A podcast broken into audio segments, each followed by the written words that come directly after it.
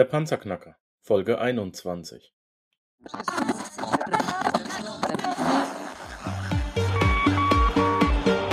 Hallo zusammen, ich bin Markus, willkommen beim Panzerknacker Podcast. Lass uns loslegen. Wenn du mich zum ersten Mal hörst, danke ich dir fürs Kommen. Wir reden hier über Geld, das erforderliche Mindset, finanzielle Freiheit und alles, was dazugehört. Und jetzt lass uns in die Show starten. Hallo Thomas. Willkommen in der Panzerknacker Show. Ähm, ich freue mich, dass du heute mit dabei bist. Äh, ich habe den Hörern noch gar nicht erzählt, mit wem ich heute sprechen darf und ich glaube, es wird sie sehr, sehr überraschen. Stell dich doch mal kurz selber vor.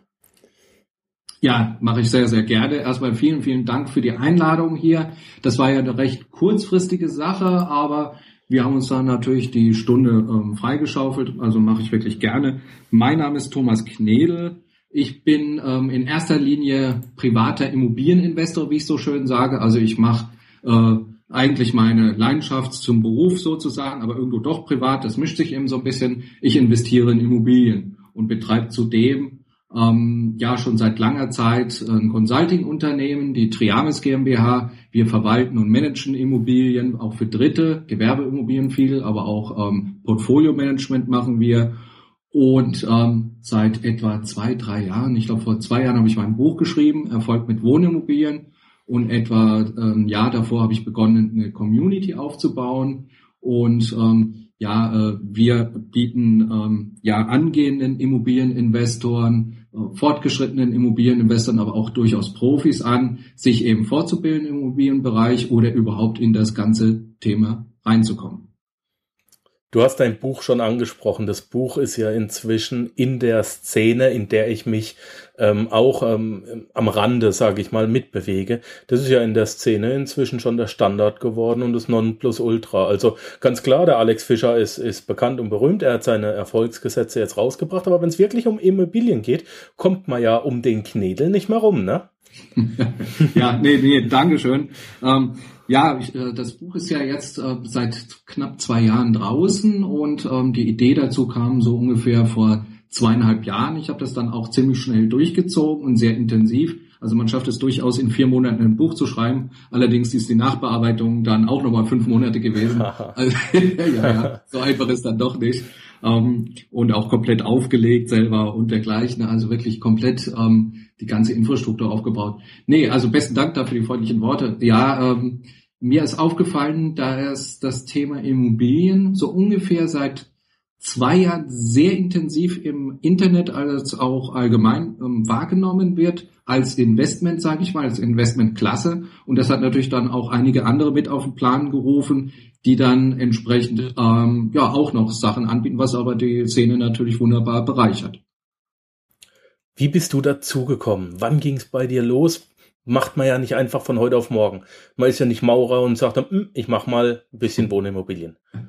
Nee, ein bisschen Wohnimmobilien ist auch nicht. Also ja, ja bei mir äh, wird das in letzter Zeit etwas öfter gefragt. Ähm, äh, wen wundert's, gell? Ähm, äh, das, das war wirklich, äh, da, da war ich äh, Jugendlicher und ich habe mich schon immer irgendwie für das Thema interessiert. Ich weiß noch, dass mein Vater mit Nebenkosten gelöchert hatte. Warum ist das jetzt so? Ähm, warum müssen wir da was bezahlen und so weiter? Das war schon sehr, sehr früh. Aber so ernsthaft wurde das natürlich äh, ja, doch schon durchaus als Jugendlicher. Ich habe auch, ähm, glaube ich, mit 17 angefangen, für einen 16, 17, glaube ich, ähm, für einen Makler aushilfsweise zu arbeiten und ähm, ja, ich habe dann irgendwann beschlossen, Bauingenieur zu werden, weil ich dachte mir, als Bauingenieur bist du natürlich schön griffig nah an der Immobilie dran, kannst du gleich bauen und reparieren. Hab dann tatsächlich das auch gemacht, komplettes Bauingenieurstudium mit allem drum und dran.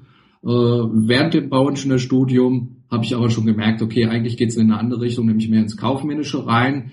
Nichtsdestotrotz habe ich so früh wie möglich angefangen eben zu investieren und das war mit meiner ja, äh, dritten Gehaltsbescheinigung, weil ich eben wusste, vorher kriegst du keine Finanzierung und bei mir war das schon immer so, ähm, alles selber machen, das heißt auch finanzieren, die Nebenkosten in dem Falle ähm, zusammenkratzen, sage ich mal, ein bisschen auch leihen. Und ähm, ja, so habe ich mir mein erstes Dreifamilienhaus wirklich dann, das war im Jahr 98, direkt nach dem Ende vom Bauingenieurstudium eben gekauft. Das war so ein Investment von, glaube ich, 350.000 Mark. Und die Nebenkosten habe ich eben so zusammengekratzt und habe es eben mit 100 Prozent finanziert. Ja, und das war die Initialzündung in dem Bereich. Super. Hast du das Haus noch? Äh, ich hatte es bis vor kurzem. Ähm, Ehrlich? Ja. Blutet doch das Herz, das Ding herzugeben, oder? Ja, nicht ganz so sehr. Also ich mag es, ich mag es auch heute noch, obwohl es nicht mal meines ist. Ähm, auch das geht. Ähm, aber ich habe schon auch trotzdem immer als Investment gesehen und der Markt hatte sich, das war übrigens in Offenbach-Bürgel, sehr, sehr gut entwickelt. Und ich glaube, ich habe so vor anderthalb Jahren verkauft. Zufälligerweise auch noch an jemanden, ich habe es ganz normal annonciert gehabt, zufälligerweise hat es auch noch jemand aus der Community gekauft, das war sehr spannend, ähm, den ich über einen Stammtisch kennengelernt hatte, der klopfte mir dann plötzlich bei der Besichtigung ähm, auf die Schulter, war ein bisschen früher da und sagte, ja, äh, kennen wir uns nicht? Und ich sagte, ja, und du kommst mir bekannt vor, dann ein bisschen gesprochen und dann haben wir kurz den Preis verhandelt. Ähm, er hat ähm, was für sein Ego bekommen, einen kleinen Nachlass und dann heute Deal eingefädelt. Das war die kürzeste Verhandlung, glaube ich, die ich so ziemlich auch hatte. Ja, aber beide zufrieden, ne? Ja, definitiv, klar, natürlich. Das ist schön. Ähm, du, komm, wir fangen mal ganz bei vorne, äh, ganz von vorne an. Ähm, ich bin absoluter Laie. Äh, ich habe nur mal irgendwo gehört, gelesen, dass man mit Wohnimmobilien ähm, aktuell ein bisschen mehr Geld verdienen kann als mit als mit äh, als auf der Bank. Ja, ist ganz klar. Also über Banken reden mhm. wir ja eh nicht mehr. Ja. ähm, wie kann ich anfangen? Ja, das ist immer eine, eine sehr sehr spannende Frage. Ich sage immer, es gibt zwei Wege, groß oder klein, weil ähm, es gibt die Leute, die haben die, die fühlen sich einfach nicht wohl, wenn sie eine große, große, ähm, ja, ein großes Investment in die Hand nehmen. Und ähm, da empfehle ich, mit einer kleinen Eigentumswohnung anzufangen. Also man muss natürlich vorher gucken, dass man seine Vermögenssituation ähm, kennt, weil viele Leute kennen das gar nicht. Das heißt, man alles von innen nach außen drehen, wie man so schön sagt. Das heißt, die Vermögensbilanz mal aufstellen. Das heißt, sprich die Guthaben äh, beziehungsweise die Vermögenswerte und auf der anderen Seite eben die Verbindlichkeiten, egal welche man so hat und auf der anderen Seite die Einnahmensituation und die Ausgabensituation. Und das alles bereinigt. Ähm, das hast du ja in deinem Podcast auch hier und da schon mal zum Thema gehabt. Ich habe ja schon reingehört. Und ähm, diese Hausaufgaben macht und dann ähm, so langsam entscheidet eben, in welche Richtung man geht, beziehungsweise auch überlegt, ähm, bekomme ich ein Investment. Das heißt, sich ein bisschen mit Bankkriterien zu befassen. Ähm, bin ich überhaupt finanzierungsfähig oder nicht? Das kann man ja einfach auch mit Banker besprechen, beziehungsweise einfach mal ähm, hier in den Podcast reinhören, auch bei mir in den Podcast, äh, Immopreneur Podcast übrigens. Und ähm, oder ins Buch gucken, das ist ganz schnell, ähm, ähm, kriegst du das auf die Reihe, was da geht und was nicht. Und dann die Grundsatzentscheidung treffen möchte ich groß anfangen oder klein? Es geht nämlich durchaus beides. Selbst wenn ich jetzt nicht Hunderttausende auf dem Konto liegen habe, kann ich durchaus mit einem größeren Mehrfamilienhaus anfangen. Das musst du erstmal vom Grundsatz her für dich entscheiden und dann natürlich einen entsprechenden Zeitplan aufstellen. Gut, jetzt ergeben sich mir daraus mehrere Fragen. Äh, ich gehe zu meiner Standardsparkasse, bei der ich seit 25 Jahren bin und der Kundenberater guckt mich an und sagt, hm, nö, würdest du jetzt selber in dem Haus wohnen wollen? Würdest du den Kredit kriegen, aber für ein äh, Renditeobjekt, du hast nichts, was du mir vorweisen kannst, ähm, möchte ich dir das nicht geben. Wie kriege ich, äh, wie finde ich eine Bank, die mit mir beim ersten Objekt zusammenarbeitet und ja, wo finde ich diese Bank? Wo ich überhaupt anfange, wie ich anfange. Also das erste ist eine Voraussetzung eben, dass ich eben finanzierungsfähig bin. Finanzierungsfähig heißt einfach die Eckdaten passen. Ich habe ein Einkommen, ähm, das äh, eine gewisse Mindestmenge hat. Ich sagte unbe äh, ungern in eine fixe Zahl, weil es eben von den Umständen abhängt, aber es kann in der Größenordnung 2000 plus minus sein, aber es kommt immer drauf an, netto wohlgemerkt. Und ähm, es geht aber durchaus auch mit weniger als auch erst mit mehr. Das kommt eben ziemlich drauf an, wie sonst die rechtliche, äh, restliche Struktur ist, nicht rechtliche, restliche also Vermögensstruktur und Einkommenssituation, ob man auch alleine einen Haushalt führt oder zusammen und all diese Dinge eben passen. Wenn das geklärt ist, dass diese Voraussetzungen passen, das sind so die, die Hard Facts sozusagen. Da gibt es natürlich noch den weichen Faktor, das ist die Erfahrung. Das heißt, wenn du sehr emotional bei dem Banker da aufkommst und sagst, ich hätte gern das grüne Haus da hinten, weil das hat mir schon immer gefallen, das ist wunderschön und sonst dergleichen und ähm, ich habe das jetzt von einem Makler angeboten bekommen und ich möchte es kaufen dann wird der Banker wenig begeistert sein, weil du dann einfach emotional an die Sache angehst. Und ähm, ein Banker möchte immer, dass du Bescheid weißt und weißt, was du tust und oder die entsprechende Erfahrung hast. Das heißt, wenn du sagst, ich habe mir das Haus angeguckt, ich habe es analysiert, hier ist die Einnahme-Ausgabensituation, ich habe eine Kalkulation aufgestellt, ich habe das Haus eben einmal komplett wie ein Businessplan durchgerechnet wie ein Unternehmen, dann wird auch ein Banker bei einem Anfänger sagen, hier mit dem Kerl kannst du arbeiten, weil der weiß, was er tut. Darum geht es. Das heißt, entweder du fängst an, ähm, in denen du ähm, einfach loslegst ähm, mit keiner Erfahrung, aber du kannst es entsprechend aufbereiten, weil du es dir angelesen hast vielleicht oder beibringen lassen hast. Vielleicht hast du auch einen Coach an der Seite, der dir hilft, oder du arbeitest einfach mit einem Erfahrenen zusammen. Aber was du nicht machen solltest, ist ähm, einfach so, weil dir das Haus gefällt, dahin gehen. Das macht keinen Sinn. Mhm. Du hast vorhin angesprochen, du solltest mal aufschreiben, deine Vermögenswerte, deine Verbindlichkeiten, Einnahmen, Ausgaben. Ja. Kurzer Tipp an alle Panzerknacker da draußen äh, auch nochmal von mir ganz tief vom Herzen. Ich bin ja hier in der Schweiz Geldtrainer. Ich habe ja meinen Cashflow Club. Gestern Abend hatten wir wieder einen schönen Spieleabend. Wer das noch nie gemacht hat, Such dir in der Nähe bitte einen Cashflow Club. Wenn du wirklich keine Ahnung von solchen Sachen hast, geh dahin. Das kostet nicht viel Eintritt. Die Leute beißen alle nicht und die freuen sich über Anfänger. Und bei diesem Spiel an diesem Abend bekommst du einen vorgedruckten äh, äh, Zettel, ein Bilanzsheet und da kriegst du beim Spiel spielerisch beigebracht, wie man eine persönliche Bilanz ausfüllt. Und den Zettel, den füllst du mit Bleistift aus, den kannst du auch mit nach Hause nehmen und dann radierst das alles mal raus oder überträgst es mal schön in Excel und dann siehst du erstmal tatsächlich deine Situation, wie sie wirklich ist, so wie es der Thomas gerade eben gesagt hat. Ist ja. das so? Kannst du mir dabei pflichten? Äh, wollte ich gerade direkt sagen, kann ich definitiv empfehlen. Ähm, ich mache ja. das auch immer wieder gerne, in letzter Zeit leider nicht so oft. Und ähm, was die wenigsten eigentlich wissen, ich bin sogar ausgebildeter Clubleiter. Ähm, ich praktiziere es nur nicht. Ich bin nämlich, ähm, es hat sich dann überschnitten, das war nämlich kurz vor meinem äh, Buchherausgabe und dann kam halt die Arbeit so richtig über mich rein, wo ich nicht mit gerechnet hatte. Und deswegen, ähm, ja, habe ich, äh, ist das so ein bisschen liegen geblieben. Also ich kann es definitiv super empfehlen. Super klasse Leute da auch immer unterwegs in den Clubs. Und ähm, ja, äh, das ist ähm, der Hammer, was da an Synergieeffekten ähm, entsteht. Du sie siehst auch sehr viel, was eben diese Einnahmen-Ausgaben-Geschichten ist, mit der Vermögenssache ist und vor allem auch zu denken dann wie ein Investor. Und das ist zwar nur ein Spiel, aber das ist schon ziemlich realitätsnah. Zugegeben manchmal ein bisschen amerikanisch, aber in der Summe eine super Sache. Also definitiv mache ich auch wieder, immer wieder gerne. Wir hatten sogar so eine Runde auf unserem letzten Workshop, war wieder genial. Also ja. können wir immer wieder machen. Ich habe sicher schon über 1000 Runden gespielt, ähm, wow. okay. ja auch auch teilweise online. Ähm, ich lerne immer noch dazu. Mhm. Ich ich mhm. bin immer noch voll drin. Kein ja. Spiel ist wie das andere. Ja. Ähm, es ist sensationell. Also das wirklich ein, ein Geheimtipp und ja, finde ich ja klasse, dass, dass wir das gemeinsam haben, dass du auch Clubleiter bist. Finde ich toll, finde ich toll. ähm, ja, wenn du das nächste Mal in der Schweiz bist, schauen wir mal, dass wir einen ja, Abend gemeinsam machen. Ja.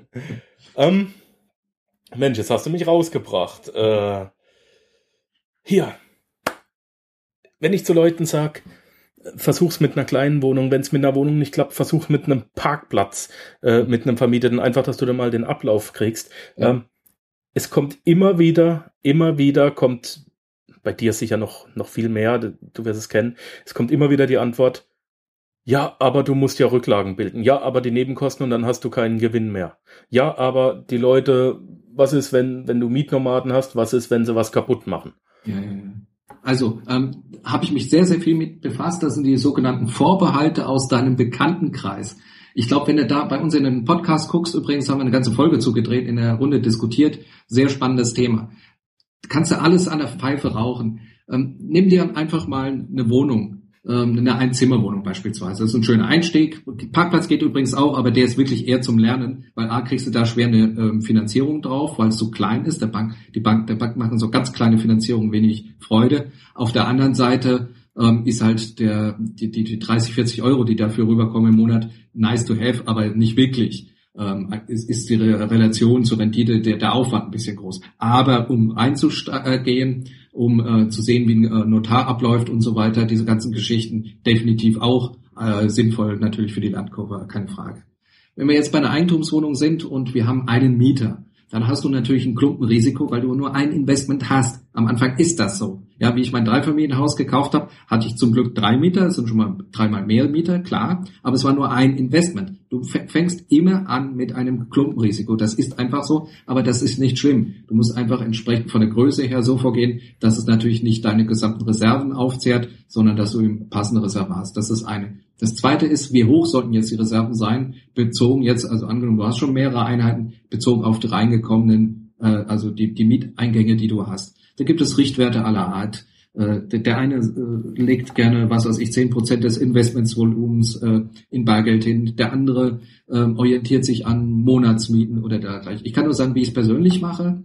Ich fühle mich immer wohl, ähm, wenn ich drei bis sechs Monatsmieten, die laufend reinkommen, jederzeit für jedes Haus Cash zu, auf dem Hauskonto beziehungsweise auf dem äh, dahinterliegenden ähm, Tagesgeldkonto eben zur Verfügung habe. Dann kann mal, weil wenn was kaputt geht, ähm, was passiert denn dann? Dann geht meistens eine zweite Sache kaputt und ein Mieter kündigt. Ja, das heißt, du hast so ratzfatz mal drei Dinge ähm, und die gehen sofort auf dein Cashflow. Und damit du das jederzeit abdecken kannst, brauchst du, brauche ich für mich jedenfalls etwa sechs ähm, Monatsmieten, die ich immer frei habe. Und so solltest du kalkulieren. Und wenn du mehr Einheiten mit der Zeit hast, dann hast du einen Effekt, das ist ähm, der, die, so, der sogenannte Versicherungseffekt, nenne ich das immer gerne, weil dann bist du deine eigene Versicherung. Wenn du 200 Mieter hast und es fallen zwei Mieten aus, so what, passiert ja nichts, weil du hast ja 198 weitere Zahlende. Wenn du drei Mieter hast, dann, wenn da einer ausfällt, ist halt ein Drittel der Mieteingänge natürlich dahin. Und ähm, deswegen ist es für Anfänger, die jetzt ein bisschen sehr vorsichtig sind, auch noch sinnvoll, bei diesem Gedanken vielleicht durchaus mit den Gedanken einer Mietausfallversicherung zu ähm, arbeiten und vielleicht sogar eine abzuschließen, äh, empfehle ich normalerweise nie, aber für einen absoluten Anfänger, der sehr, sehr vorsichtig ist, für eine begrenzte Zeit kann es einen Sinn machen, einfach um die Angst zu nehmen. Mhm. Und die sind ja auch relativ günstig, also 99 ja. Euro pro Jahr und du hast, glaube ich, 10.000 Euro Mietausfall versichert und ähm, nochmal ein paar Euro drauf auf die Versicherung und du hast 10.000 Euro Miet, äh, Mietnomaden, also die, die das kaputt machen, versichert, soviel ich weiß, oder? 130, 140 Euro pro Jahr. Ja, also, ich, ich, es ist nicht viel.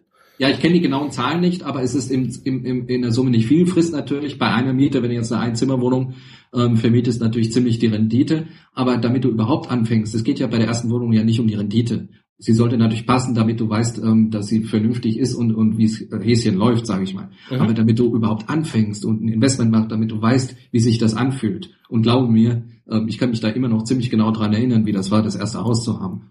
Egal, es ist einfach so. Es ist was ist was Phänomenales einfach. Du hast gesagt, man kann auch als, man kann auch groß anfangen. Wie? Ja.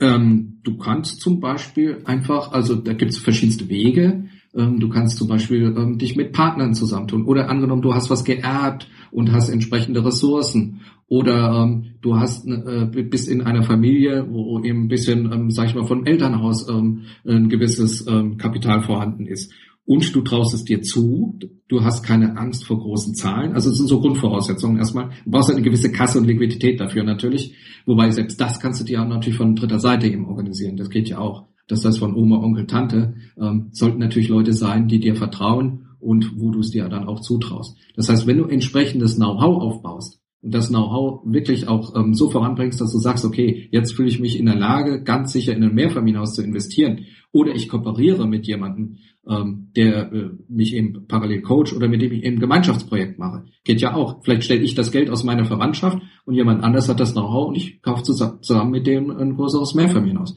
Dann ist es ohne Probleme machbar. Also der, nach oben hin sind da überhaupt keine Grenzen gesetzt. Ähm, es ist halt für den Typ Mensch nur geeignet, der halt äh, entsprechende Ressourcen verfügt, ob er sie selbst hat oder über jemand anders hat. Ähm, das ist das eine. Und sich eben große Zahlen zutraut. Dann ähm, lässt sich das machen. Und umso größer ein Investment ist, umso professioneller, weil teurer natürlich, kann ich mir auch mein Team natürlich aufbauen, sprich meine Helfer, ob es jetzt ein professioneller Rechtsanwalt ist oder ein Baugutachter oder sonst dergleichen. Und damit nehme ich ja auch wieder Risiko raus. Und, und ehrlich gesagt, wenn ich 30 Wohnungen am Block kaufe, ähm, ich hatte es gerade schon gesagt mit dem Versicherungseffekt, ähm, gibt auch eine gewisse Sicherheit. Mhm. Ähm, ich hätte jetzt gerade Lust, wenn ich so an meine Studienzeit zurückdenke, auf eine kleine Case Study, eine orale Case Study. Okay. Ich habe, das ist aktuell Fakt, und jetzt missbrauche ich dich einfach als Fachmann. Ich habe aktuell eine Freundin und die hat äh, das Elternhaus geerbt in sehr guter Lage in einer mittelgroßen deutschen Stadt. Ähm, wie gesagt, sehr gefragte Wohnlage, äh, Wert des Hauses äh, etwa 300.000 Euro und ist in den nächsten zwölf Monaten abbezahlt. Mhm. Spannend. Wie kriegen wir diese Frau äh, richtig ins Geld? Also mein Gedanke wäre gewesen, GA aus dem Haus raus, weil sie braucht das große Haus nicht, mhm. vermiete es und äh, das, was du dir dann anmietest, ist Punkt eins äh, kostet dich weniger, als du selber einnimmst. So hast du schon mal einen kleinen passiven Cashflow. Punkt zwei ähm, nimm erneut eine Hypothek auf, relativ günstig, hinterleg die als Eigenkapital und schau, dass du dann, ja, wenn sie sich eine Viertelmillion äh, nimmt und dann nochmal 80 Prozent draufkriegt, dann wäre sie ja schon relativ weit, ne? Also, ähm, du sagtest ja gerade eben ein Einfamilienhaus in einer sehr guten Lage. Das bedeutet für mich immer, ähm, dass das Risiko zwischen, äh, oder das, nee, war falsch gesagt, das Verhältnis zwischen Kaufpreis und Miete vielleicht nicht so gut ist, also sprich Faktor. Äh, das wievielfache würde, also ich vermiete so ein Haus vielleicht für, ich sag mal einfach mal 1000 Euro und dann ähm, sind das 12.000 Euro im Verhältnis zu 300.000 Euro im Wert, dann ist das ein Faktor von, weiß ich, 26, 27, 28.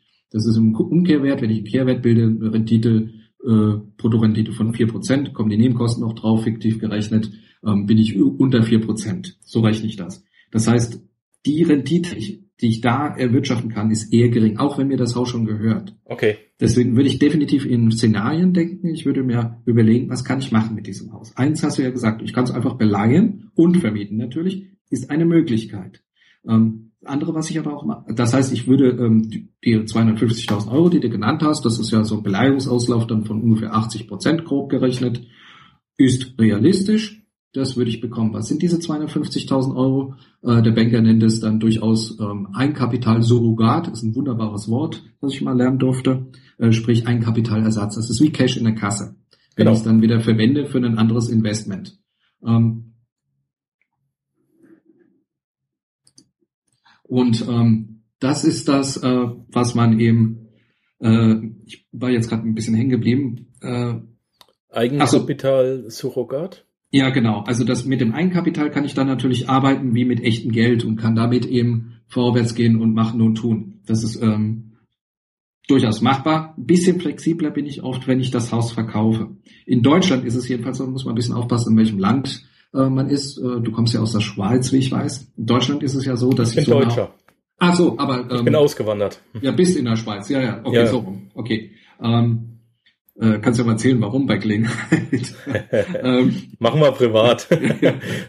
ähm, ähm, da, da, wenn man das direkt flüssig macht, ist es sehr oft ähm, sinnvoller, also gerade wenn man sonst weniger finanzielle Mittel hat, ähm, vielleicht hat man ja nur 20.000 Euro oder 10.000 Euro auf der Kante, und wenn man aber 300.000 flüssig hat, dann ist das natürlich sehr spannend gegenüber der Bank, weil das steigert deine Bonität. Ähm, un, ungemein, auch wenn das Haus sonst nicht beliehen ist. Warum? Weil natürlich der, das Beste, äh, was einer Bank gegenüber ähm, zeigen kannst, ist einfach immer flüssiges Geld. Und damit, das macht dich um eine ganze Spur bonitätsstärker, sage ich mal, und auch flexibler, das Geld mal zu verwenden kurzzeitig. Ich würde sowieso versuchen, das Geld immer zusammenzuhalten und ähm, höchstens nur mal kurz eben einzusetzen für ein Investment, aber dann wieder rauszuholen.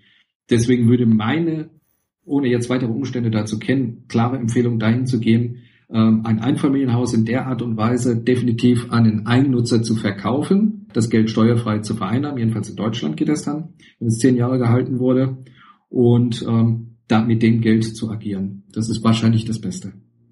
Wo komme ich dann ungefähr hin? Also ich denke mal, ich könnte mir dann ähm, so eine, eine knappe Million könnte ich mir noch dazu leihen, dann hätte ich 1,25 oder 1,3 Millionen. Ähm, Nee, würde ich jetzt widersprechen. Ähm, das kommt drauf an. Das kommt drauf an. Und zwar kommt es erstmal auf die Einkommenssituation äh, deiner Freundin oder Bekannten an. Ähm, sprich, steht sie schon im Saft? Sprich, hat sie ein regelmäßiges Einkommen? Ist sie vielleicht sogar im öffentlichen Dienst angestellt oder Beamtin? Ähm, um, um, das Einkommen ist gesichert, ja. Umso gesicherter das ist, umso stabiler es ist, umso, umso höher es ist umso mehr wird sie am Anfang finanzieren können. Ich würde im Zweifelsfall, wenn du neu bist in dem Geschäft, natürlich schrittweise vorgehen. Das heißt, ich würde gedanklich mir überlegen, was kann ich da eben draufpacken? Sprich, wie viel Immobilien, Immobilie kann ich dafür kaufen?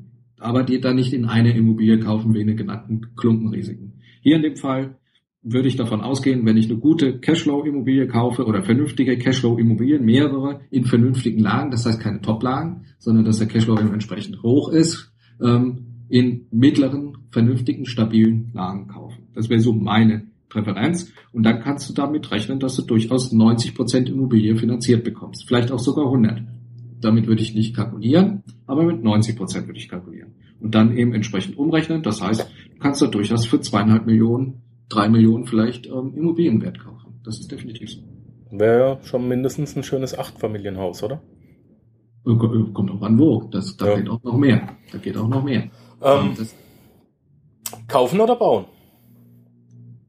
Kommt auch an wo. In welche Umstände. ah, du hast auch immer die Standardantworten, ey. nee, kann ich aber sagen. Ist klar. Ähm, ähm, Im Zweifelsfall als Anfänger sowieso kaufen, Bestand kaufen mit vorhandenem Cashflow. Würde ich ja. immer empfehlen. Das heißt, weil das einfach das geringste Risiko ist. Idealerweise mit Aufwertungspotenzialen, weil damit schaffst du eben Werte und baust du deine Bonität und dein Portfolio einfach weiter aus. Also so würde ich da dran gehen. Was sind Aufwertungspotenziale? Alles, was es heute noch nicht gibt.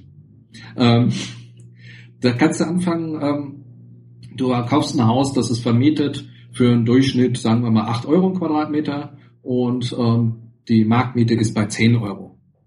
Dann kannst du einfach mit der Zeit die Mieten anpassen. Nach gewissen rechtlichen Vorgaben kannst du so sukzessive dahin arbeiten, dass du 10 Euro kriegst. Also kannst du die Miete steigern von 8 auf 10. Das dauert einen Moment, aber das, aber das funktioniert. Das ist ein Aufwertungspotenzial. Dann hast du bauliche Art Aufwertungspotenzial. Angenommen, du hast ähm, äh, 70er Jahre Haus mit 70er Jahre Bädern so kennst du die Dinger auch? Äh, hellrosa, hellblau, ähm, Bahama Beige. Kennst du die Farben, die Bilder? Kannst du dir richtig bildlich vorstellen? Komm mal hier in die Schweiz, das sind die noch Standard. Ah, das sind die noch Standard, okay. Stan Staniol an Wand und Decke. Wow, wie schick, wie schick, wie schick. Ähm, nee, und diese Bäder, die kann man, ähm, muss dazu die Kriterien kennen, die ein Mieter sehr mag. Und das, dann nennt er immer Balkon und Bad. Und wenn ich jetzt eine Mieter anbiete, beispielsweise, ich äh, ich modernisiere dir das Bad äh, gegen den Mietaufschlag. Da werden sehr viele Mieter sagen, gerade in vernünftigen Lagen, also bessere mittlere Lagen nenne ich es immer gerne, ähm, wenn die sagen, einverstanden dafür, dass mir 40 Euro mehr Miete im Monat wert. Und in Deutschland hast du auch noch die Möglichkeit zu sagen, okay, das ist eine Modernisierungsanpassung. Ich kann einen gewissen Prozentsatz einfach der Investitionskosten einfach auf die Miete umschlagen. Das heißt, ich kann damit sogar kalkulieren und ähm, habe einfach das Recht dazu. Das sind Aufwertungspotenziale. Ich würd, muss immer gucken, dass ich nicht das Haus schön mache, sondern dass ich es wertvoller für den Mieter mache, damit der mir mehr Miete zahlt. Darum geht es. Mhm. Jetzt oder größer, oder größer zum Beispiel. Ähm, wenn ich was anbaue, ähm, ich kann das Grundstück weiterentwickeln, die Ausnutzbarkeit zum Beispiel. Ich habe gerade einen Fall, deswegen war ich jetzt auch gerade sehr knapp mit der Zeit gewesen, aber es hat gerade so geklappt. Ich hatte einen Architekten da, der hat sich ein Bestandshaus von mir angeguckt, großes Grundstück, nebendran Platz. Hatte ich vor drei Jahren auf der Baubehörde gefragt, kann man da anbauen? Oder was nebendran bauen? Sagten die nein. Und dann bin ich aber jetzt nochmal dahin gegangen, beziehungsweise habe mir Architekten jetzt geschickt. Jetzt geht's. Warum geht es jetzt? Äh, die rechtliche äh, Situation ist die gleiche, aber die, es wird anders ausgelegt, weil die Politik jetzt Wohnungen braucht. Und ähm, jetzt äh, habe ich mir erste Pläne angeguckt, das dort zu erweitern. Was kostet mich das Grundstück dort? Kannst du ungefähr schätzen, was kostet das Grundstück? Kann ich nicht wissen. Nee, nix. Ich hab's ja schon. Ach so, logisch. du kannst es wissen. Ja, ja, das, ja, ist, ja gut. Das ist echte Aufwertung. Das ist die Aufwertung. Und das, ja, ich weiß, ich bin manchmal gemein, dass ich meine Interviewpartner auch mal was frage. Ja, ja.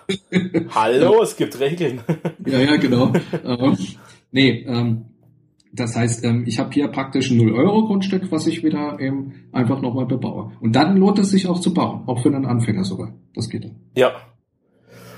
Jetzt habe ich mir etwas gekauft. Ich bin damit zufrieden. Ich habe, hey, eine Wohnung, zwei Wohnungen, drei Wohnungen, vielleicht auch nur eine Einzimmerwohnung in, in einer Studentenstadt, ist ja komplett egal. Wie sollte ich jetzt hingehen? Ähm, ich wollte eigentlich eine Single-Episode draus machen, aber ich lasse mich mal von dir beraten. Wie sollte ich hingehen und mein Kontenmanagement diesbezüglich anlegen? Wie viele Konten brauche ich für eine äh, vermietete Wohnung? Oder wie machst du das? Okay. Was gibt's da?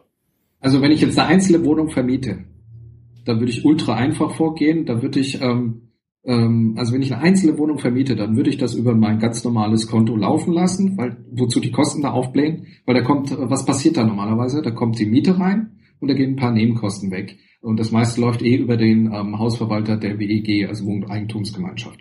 Was ich separat anlegen würde, wäre ein Tagesgeldkonto, was ich dem Haus was ich dem Haus beziehungsweise der Wohnung zuordne. Fertig. Halt es schmal, halt es schmal. Und bei einem Mehrfamilienhaus würde ich es folgendermaßen machen. Da würde ich zwei Konten nehmen. Eines, wo was völlig getrennt nur für das Haus ist, da gehen alle Mieten ein und gehen eben alle Bewirtschaftungskosten runter. Da sind es ja dann mehr Positionen, weil ich ja die Verwaltung drüber laufen lasse. Ähm, wenn ich einen Hausverwalter übrigens beauftrage, dann gebe ich dem eine Vollmacht, dass er zugreifen kann auf das Konto. Aber das Konto, jedenfalls mache ich so aus Sicherheitsaspekten, läuft immer auf meinen Namen. Und ähm, damit habe ich immer Einblick und kann auch mal einen Hahn abdrehen, wenn ich nicht mehr zufrieden bin mit einem Verwalter oder dem nicht mehr traue, weil ich am Ende die größte Macht über das Konto habe als Kontoinhaber. Ähm, ich mache das ungern, dass ich bevollmächtigt da bin von einem Konto, was der Verwalter aufmacht, was auch rechtlich funktioniert, aber der Hebel ist etwas kürzer. Mhm. Und als zusätzliches dann eben ein äh, Tagesgeldkonto, wo eben einfach die Instandhaltungsreserve eben aufgebaut wird. Verstehe ich es gibt jetzt so kursieren so Modelle, dass man das Geld im Kreis sich drehen lassen kann, damit sich die Bonität aufbaut und dergleichen. Das kann man alles machen, hat aber nichts mit der Verwaltung von Immobilien an sich zu tun. Das andere, da geht es dann um Aufbau der Bonität ähm, oder um verschiedene Geldtöpfe zu haben, um äh, die zu hinterlegen für eine Finanzierung. Betrifft aber alles meiner Meinung nach nicht die Bewirtschaftung von Immobilien, sondern das ist dann die Strategie, ähm, äh, wie kann man es nennen, Geldmanagement oder Ressourcenmanagement gegenüber der Bank für die Bonität und dergleichen, um die Finanzierungsstrukturen so hinzukriegen, dass man das Geld auch wieder rausgezogen bekommt und zeitweise beispielsweise als Zusatzsicherheit anbietet. Was okay. ich auch mache. Okay. Ähm, ich gehe mal nicht davon aus, dass du jeden tropfenden Wasserhahn selber wieder gerade schraubst. Nee, nee, definitiv nicht. Wie kriegst du solche Probleme geregelt? Mieterprobleme, tropfende Wasserhähne, Nachbarschaftsstreit. Ja. Ähm, also es muss nicht unbedingt gleich der Rohrbruch sein, aber die Sachen, die eben, ja. die eben deinen Mieter ähm, ja nicht in Ruhe leben lassen. Ja, also dazu vielleicht gleich vorneweg zum Rohrbruch. Das kommt vor als Immobilieneigentümer, aber selbst der macht mir 0,0 Angst. Warum? Der Rohrbruch ist normalerweise, also wenn die Versicherung gut eingedeckt ist, dann ist das ein Versicherungsschein und dann wird das eben über die Versicherung abgewickelt. Und ähm, ich sag schon, wird abgewickelt, weil ich mache das nicht. Das macht mir mein Verwalter, dafür ist er verantwortlich. Ähm, das wird ja in seinem Vertrag stehen, das ist eine ganz normale Verwaltungslast. Also selbst die krassen Fälle sind nicht das Thema. Ähm, Jetzt der tropfende Wasserhahn ist für mich null Problem, weil ich höre nicht mal was davon. Ich sehe es dann vielleicht in der Monats- oder Quartalsabrechnung. ja, ist so. Das ähm, ist statistisch. ja, ist, das, dafür bezahle ich den doch, den Verwalter. Ja, klar. bezahle ich den. Und den bezahle ich gerne dafür. Ähm, teilweise Freelancer bei uns im Büro, die das machen und teilweise eben externe, je nachdem, nach Konstellation und Standort. Fertig. Ähm, es gibt kein Problem. Du musst ein Budget bilden, was sowas passiert und ähm, es gibt Erfahrungswerte für Instandhaltungskosten, äh, für Mieterprobleme. Äh, Mietnormalen habe ich sowieso noch nie eingesehen. Äh, sowas gibt es sowieso nicht. Und ähm, natürlich gibt es mal Querulanten oder Leute, die nicht zahlen, aber das kann man alles regeln und ähm, sukzessive abarbeiten, beziehungsweise ganz wichtig, abarbeiten lassen, ganz entscheidend. Also ist, nein, ist, ich tue das auch nicht schön reden, es ist wirklich so. Ich weiß teilweise nicht mal, wie die Mieter heißen, das musst du auch nicht. Ähm, gesehen habe ich die wenigsten. Äh, das funktioniert, muss man nicht, muss man nicht. Also, wenn ich zusammenfassen darf, es ist und bleibt nach wie vor ein ganz spannendes Investment, in das man sich ohne Angst reintrauen sollte und auch darf. Ja, du musst einfach gucken, ähm, dass du so ein Investment in Immobilie so angehst, dass du es überblickst dass du Ahnung davon hast. Das heißt, bau dir erst das Know-how auf und gewinne dann Erfahrung anhand eines realen Investments. Anders funktioniert's nicht. Und nochmal kurz zurück zur Größendiskussion. Es funktioniert eben immer am besten mit der Größenordnung, die dir am besten liegt. Hast du Angst vor großen Zahlen, fang klein an, machen die große Zahlen nichts aus und hast eine gewisse Reserve oder Ressourcen, sprich ähm, ähm, Finanzierungsmittel, fang durchaus auch größer an, weil dann hast du eine gewisse Risikostreuung gleich von Anfang an drin, wenn du zum Beispiel ein Sechsfamilienhaus kaufst oder dergleichen. Und das hast du auch alles in deinem Buch beschrieben.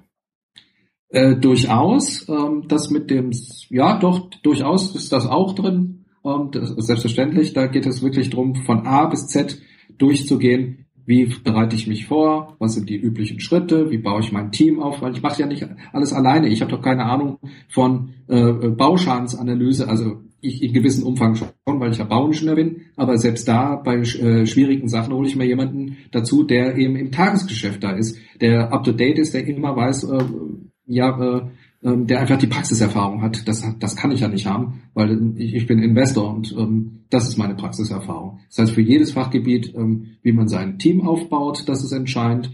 Wie man für Dealflow sorgt, ähm, großes Thema, auch als Anfänger. Für, für was bitte?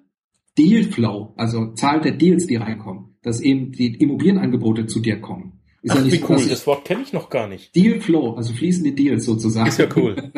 ähm, das heißt einfach, ähm, dafür zu sorgen, dass du eben ein großes Netzwerk hast und dass die Angebote gemacht werden. Und das funktioniert sehr, sehr, sehr gut.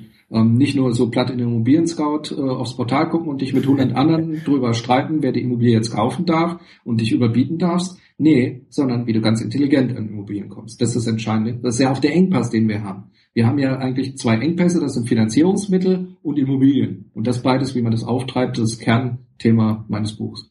Ähm, Stichwort Immobilienblase. Deine Gedanken dazu heute am 6.7.2016. Ja, kann man auch nochmal betonen. Heute am 6.7.2016 gibt es keine Immobilienblase und ich sehe auch keine Ankommen. Punkt. Gut. Nächstes Stichwort Brexit, äh, Chance oder Risiko, Auswirkung auf die Immobilien in Zukunft? Boah, ganz schwer einzuschätzen. Ähm, viele Diskussionen darum, zum Beispiel, ich, äh, ich bin ja Frankfurter und ähm, Macht nichts. Hat, ja, nichts. Genau. ist gut. Äh, ich, mag mich trotzdem dran. Äh, nee, als Finanzstandort Frankfurt eben, schadet es jetzt dem Standort oder äh, ist es profitabel zum Beispiel für den Standort Frankfurt. Ich sag, sag's mal aus dieser ähm, Perspektive, ist eigentlich mal ganz spannend.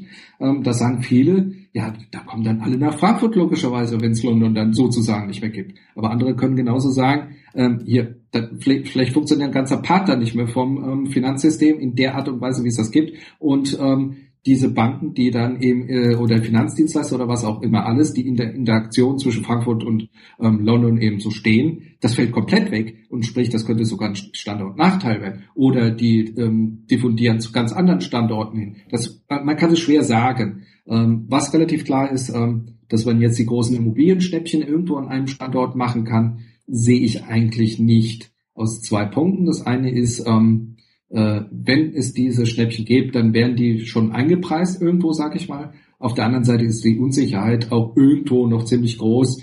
Ähm, man weiß ja eigentlich noch nicht wirklich, wo die Reise hingeht, ob es dann wirklich so weit kommt und dergleichen. Also ich denke, die Auswirkungen auf den Immobilienmarkt ist nicht so groß. Auch nicht auf den lokalen Frank Frankfurter oder äh, auf den Frankfurter Markt. In London mag es vielleicht ein bisschen anders aussehen, aber ähm, hier sehe ich das jetzt nicht so sehr.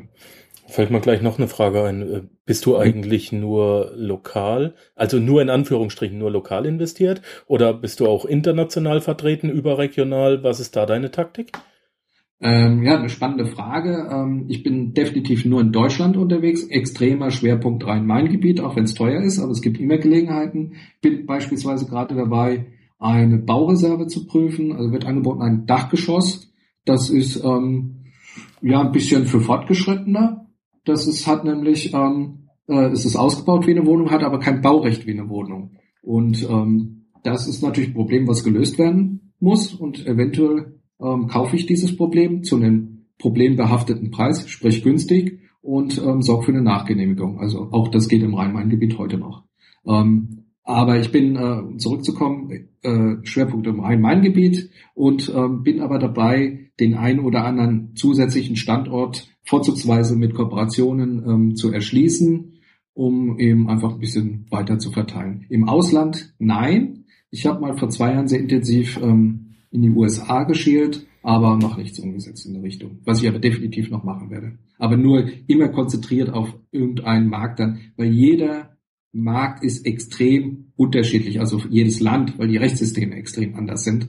Und selbst innerhalb der USA hast du wegen den vielen Bundesstaaten äh, extrem unterschiedliche Systeme, ähm, die dann auch unterhalb unterschiedlich sind. Sprich, ähm, man macht das nicht so schnell, dass man mal in 20 Ländern investiert und das sollte man nicht tun. Da verzettelt man sich hundertprozentig. Und du bist nicht vor Ort.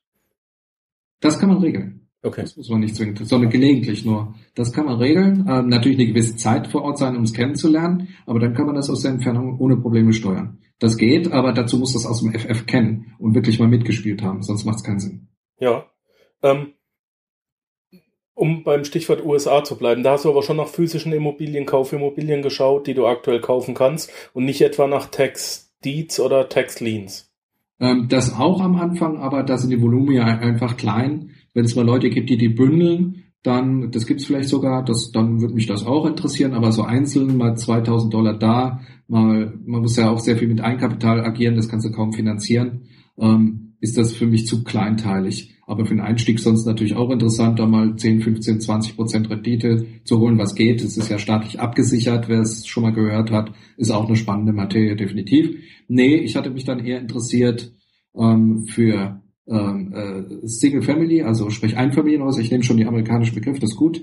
Ähm, ähm, ja, der, der Markt dann, das wird gleich umschaltet gedanklich, das ist super. Das heißt, ähm, Einfamilienhäuser, warum? Weil das die ganz anders sind. Es werden sehr viele gemietet und seit der ähm, Finanzkrise eben 2008, 2009 ähm, äh, gibt es viele Standorte, wo eben ähm, die, die Verkäufer rausgegangen sind, weil sie eben verkaufen mussten und gleichzeitig aber mieten wollen. Und das ist das Spannende, weil wenn viele Leute verkaufen, passiert was mit den Preisen? Ja klar, sie gehen hoch wie die Sau. Nein, sie gehen runter. Der Markt ist Sie gehen runter.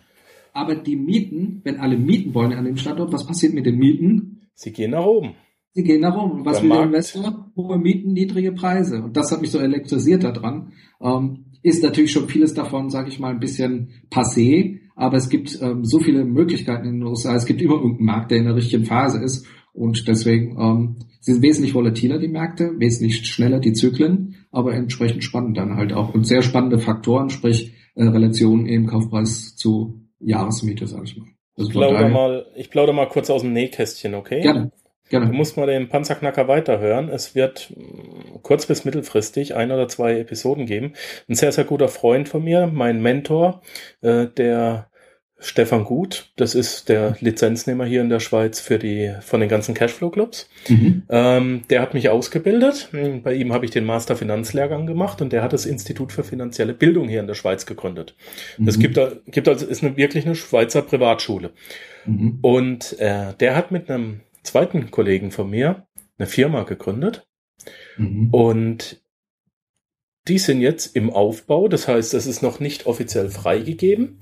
Es werden jetzt erst äh, die Textleans gekauft, mhm. aber äh, mein, mein Kollege hat da tatsächlich äh, jetzt über anderthalb Jahre ein Programm äh, programmiert, also Filter programmiert, mit mhm. denen die Textleans, die täglich bei den Counties ausgeschrieben werden, nach ganz mhm. gewissen Kriterien, mhm. also okay. Zuwanderung, Hudson ja. Pool, all jenes überhaupt, mhm. gefiltert werden.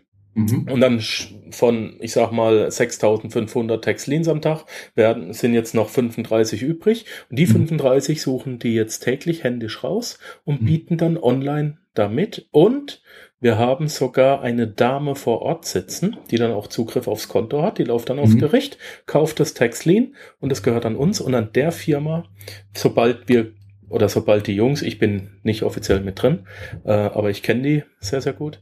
Und sobald ähm, der Umfang der Taxliens, die drin sind, jetzt mhm. mit der mhm. Zeit groß genug ist, also ich sag mal im siebenstelligen Bereich, mhm. äh, wirst du dann auch die Möglichkeit haben, dich an der Firma beteiligen zu können und ähm, kriegst dann einen Teil der Renditen mit. Ja, wenn, spannendes Thema. Äh, definitiv. Also das ist gerade für denjenigen, der total passiv investieren möchte äh, ja. oder zur Beimischung super genial. Ähm, wenn nicht zu viel aufgefressen wird von Gebühren, was ich aber glaube, wenn die Jungs das gut angehen und wenn sie aus der Richtung kommen, wie du sagst, dann wird das der Fall sein. Äh, spannend, ja, definitiv spannend. Genau. Wir haben nämlich ja. ein Problem hier in der Schweiz und in Liechtenstein, äh, muss ich dazu sagen. Wir dürfen nicht in die USA investieren, ohne dass Aha. wir sämtliche Konten hier verlieren. Okay. Ja, das ja. ist das neue, ähm, das ist das neue Steuerrecht und okay.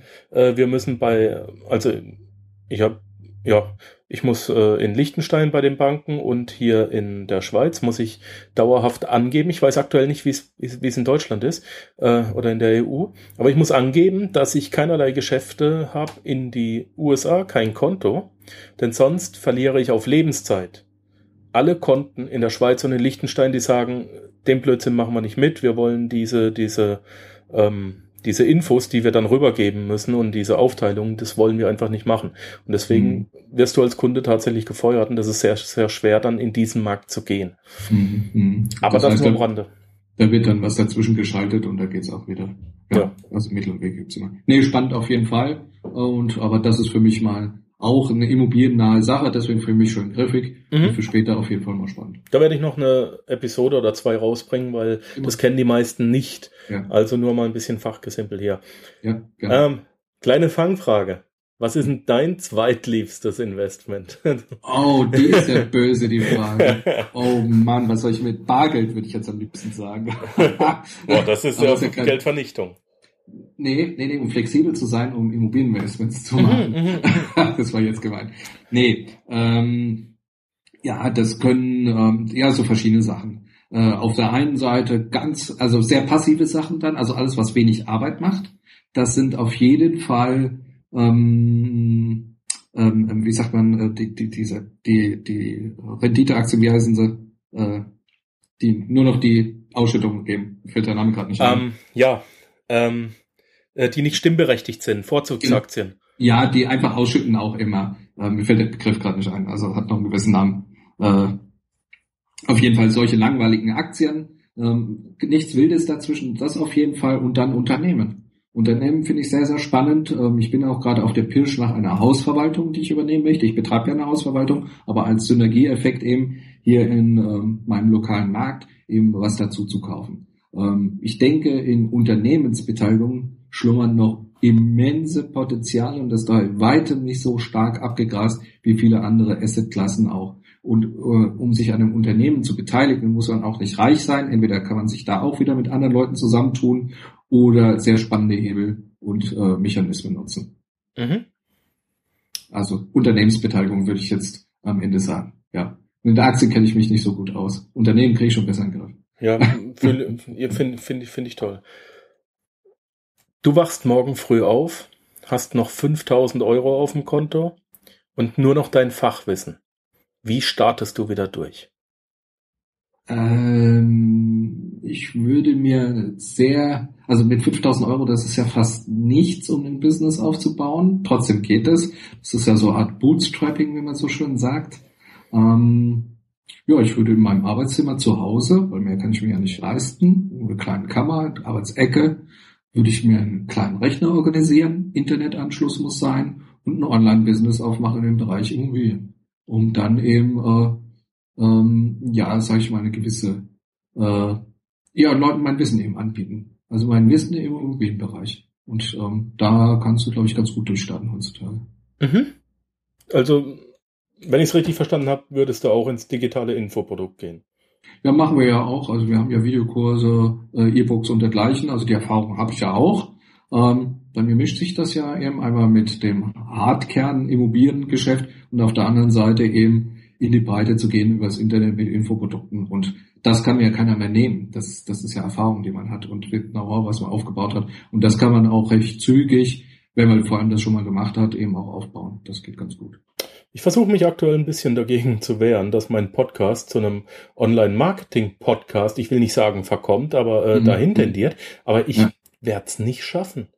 Ich werde es nicht schaffen. Ähm, ich selber bin auf diesem Gebiet unterwegs. Ich habe äh, jetzt gerade frisch äh, den Mike Pfingsten drin gehabt, ein Ingenieur, äh, der das offlineigste Thema generell hat und der hat es geschafft, das äh, zu digitalisieren.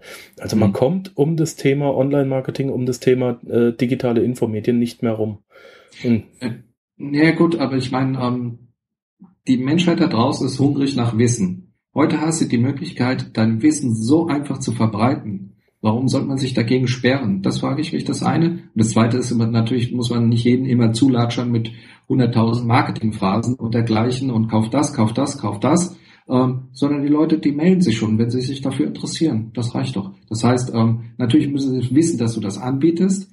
Ähm, das heißt, äh, gelegentlich dezent erwähnen beispielsweise oder eben auch viele so herausgeben, äh, wie wir es ja auch gerade machen, zusammen mit dem Podcast, ähm, was wir, denke ich, beide gerne machen. Und ja. ähm, äh, kann man, glaube ich, behaupten. Und ähm, wer da eben mehr möchte, äh, der meldet sich dann einfach und oder guckt auf die Seiten und fertig. Warum nicht? Ähm, die, die, das ist eine einmalige Gelegenheit, die gibt's. Mir ist das so aufgefallen, wie ich anfing, äh, mich mit E-Books zu befassen, auf, mit der äh, Plattform Amazon mal zu befassen und dergleichen. Ich muss ein E-Book einmal produzieren und das kann über Jahre hinweg ähm, äh, steht das Wissen da für ganz schmales Geld zur Verfügung. Ähm, auch wenn viele Leute auf Amazon schimpfen, aber die haben das sehr schön in die Breite gekriegt ähm, dass es eben für jeden erreichbar ist, dass quasi jeder auch davon weiß. Das muss er erstmal kennenlernen. Stell doch mal, ich sag mal, ähm, ja, Leute, die extrem aus dem Offline-Bereich eben kommen oder eben einfach mit Online nicht so viel am Mut haben, vor, dass sie das kennenlernen. Es ist nie so günstig für 99 Cent. Guck mal, was du alles für 99 Cent auf Amazon krieg, kaufen kannst. Und wenn du dann noch so eine Mitgliedschaft heißt, Prime oder sonst was, oder nee, ähm, ähm äh, Kindle Unlimited oder was weiß ich, ähm, da kannst du es ja teilweise, nee, umsonst geht nicht, aber 99 Cent geht, ähm, kannst du die besten E-Books dir ziehen ähm, in, in gewissen ähm, äh, Premium-Aktionen sind das, so, sprich ähm, Verkaufsphasen, wo du es eben sehr günstig anbieten kannst. Und ähm, da kriegst du die tollsten Sachen, die sonst 50 Euro kosten. Also, hallo, äh, besser geht doch nicht. Und, und das ist ja nicht minderer Qualität oder dergleichen, weil es digital ist. Nicht wirklich. Ja. Nee, kann man nicht sagen. Ähm, wie geht's weiter? Gerade auch, das ist, das, das ist eine ganz wichtige Frage, wenn es um Immobilien geht. Wie geht's weiter mit der Geldpolitik Dragis? Rechnest du mittel- oder langfristig damit, dass wir jemals wieder Zinsen gezahlt bekommen? Eigentlich nicht, oder? Äh, du legst es mir ein bisschen in den Mund, ähm, aber ich sehe es, ich, ich, ich, ich sage mal so, ich, wir wissen es alle nicht. Ähm, ich sehe aber nicht einen Indikator, der mir sagt, äh, hier könnten in absehbarer Zeit jetzt ähm, heftige Zinssprünge eben ähm, ja anstehen. Vielleicht ein Tipp für diejenigen, die Angst davor haben. Ähm, wenn sich die Zinsen verändern wollen, egal ob du Know-how darüber hast oder nicht, ob sie es tun werden oder nicht oder was auch immer, wenn sich die Zinsen verändern werden, so viel steht fest, die verändern sich nicht von heute auf morgen. Das heißt, es gibt doch immer ein Vorgeplänkel, es gibt Diskussionen. Ähm, ähm, ist doch ganz klar, Änderungen in der, in der wirtschaftlichen Situation, bis da überhaupt was was passiert. Und achte auch immer darauf, wenn Zins diskutiert wird, sind wir am kurzen Ende, sprich äh, das, was der Draghi eben da immer so schön äh, verkündet, das sind ja letztlich die EZB-Zinsen, das ist ja sehr viel Politik, oder sind es die langfristigen Kapitalmarktzinsen? Um was geht es hier? Also da immer gucken äh, und alles, was dazwischen liegt, eben die sogenannte Zinsstrukturkurve, ähm, die dann eben durch beide Sachen eben überlagert wird. Meiner Meinung nach reagiere immer erst dann, ähm, also sprich, ähm, ähm, guckt, dass du nicht immer alles auf langfristig wie bescheuert festnagelt. Also ich habe schon Leute erlebt, die haben eine kurzfristige Immobilienstrategie, haben aber eine langfristige Finanzierung. Was ist das für ein Blödsinn? Ähm, das macht doch keinen Sinn. Ähm, ja, aber umgekehrt ähm, äh, geht es durchaus. Ich habe eine langfristige Immobilienstrategie. Das heißt ja nicht, dass ich das Darlehen genauso lang festnageln muss. Weil ein langes Darlehen, äh, ich habe den Fehler selbst sehr oft gemacht, deswegen äh, äh, hängt da auch mein Herz dran, das immer wieder zu sagen. Langfristiges Darlehen bedeutet ja nichts anderes als unflexibel zu sein, also langfristige Zinsbindung. Ähm, weil die Darlehenslaufzeit darf durchaus lang sein. Äh, das ist einfach die, der Zeitraum, wie lange es dauert, bis das Darlehen eben abgezahlt ist sozusagen. Ähm, das heißt, ähm, denk durchaus drüber auch nach, mal kurzfristiger zu finanzieren, was die Zinsbindung angeht. Und du kannst ja dann reagieren, weil wenn du kurzfristig bist, hast du ja die Möglichkeit, jederzeit zu reagieren, nämlich dann, wenn es einen Trend gibt, ein Trendumgeher ist, die Zinsen anfangen zu steigen, die springen nicht von heute von 0,1 Prozent auf 8 Prozent. Das passiert doch nicht, sondern es gibt Zwischenschritte. Und dann äh, kannst du es ja mal eine gewisse Zeit festnageln. Ähm, das wäre so mein Tipp dazu. Dafür danke ich dir. Thomas Mayer kennt einen unheimlich guten Interviewpartner daran, wenn man auf die Uhr guckt und erschreckt feststellt, dass es doch nicht 20 Minuten sind, sondern schon 55. Ja, ich sehe äh, es ist, ich könnte mich jetzt ehrlich gesagt noch ein bisschen weiter mit dir unterhalten. Ich habe dir aber versprochen, äh, dass ich dich nach einer Stunde entlasse. Ich möchte dir ganz, ganz recht herzlich danken für die Infos, die du uns gegeben hast, für die äh, für den unheimlich tollen, tollen Input. Ähm, auch nochmal den Hinweis auf deinen Podcast, der das noch, noch viel, viel weiter ins Detail bringt. Ähm, und ja, unter www.panzerknacker-podcast.com slash Wohnimmobilien, da kommt man dann direkt auf dein Buch. Das absolute, der absolute Standard, es ist ja seit zwei Jahren draußen und es ist das Buch, äh, mit, mit dem man sich befassen muss, wenn man, wenn man sich auch nur annähernd äh, mit dem Thema Wohnimmobilien auseinandersetzen möchte. ich danke dir für deine Zeit. Ich wünsche dir weiterhin alles Gute und ich hoffe, wir hören uns bald wieder. Ja, vielen, vielen Dank. Und ähm, ja, ich sag auch, ähm, ja, war ein sehr inspirierendes Interview, sehr viel Spontanes, so muss das sein, so macht das Spaß. Und ja, gerne melde dich einfach mal wieder bei mir und ähm, ich stehe gerne auch mal wieder zur Verfügung. Und ähm, in dem Sinne wünsche ich ähm, ja gute Investments und ähm, viel Spaß. Und vielleicht hören wir uns ja auch, auch mal ähm, in unserem Podcast. Bis dann.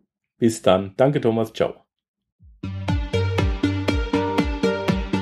Danke, dass du den Panzerknacker Podcast mit Markus Habermehl gehört hast. Wenn dir der heutige Input gefallen hat, dann freue ich mich, wenn du unsere Webseite an deine Freunde und Familie weiterempfiehlst. Vergiss bitte auch nicht, das Archiv auf meiner Webseite unter www.panzerknacker-podcast.com nach älteren Episoden zu checken. Dies ist eine Markus Habermill Production. Bitte besuche mich auch nächste Woche wieder für eine weitere Folge vom Panzerknacker Podcast.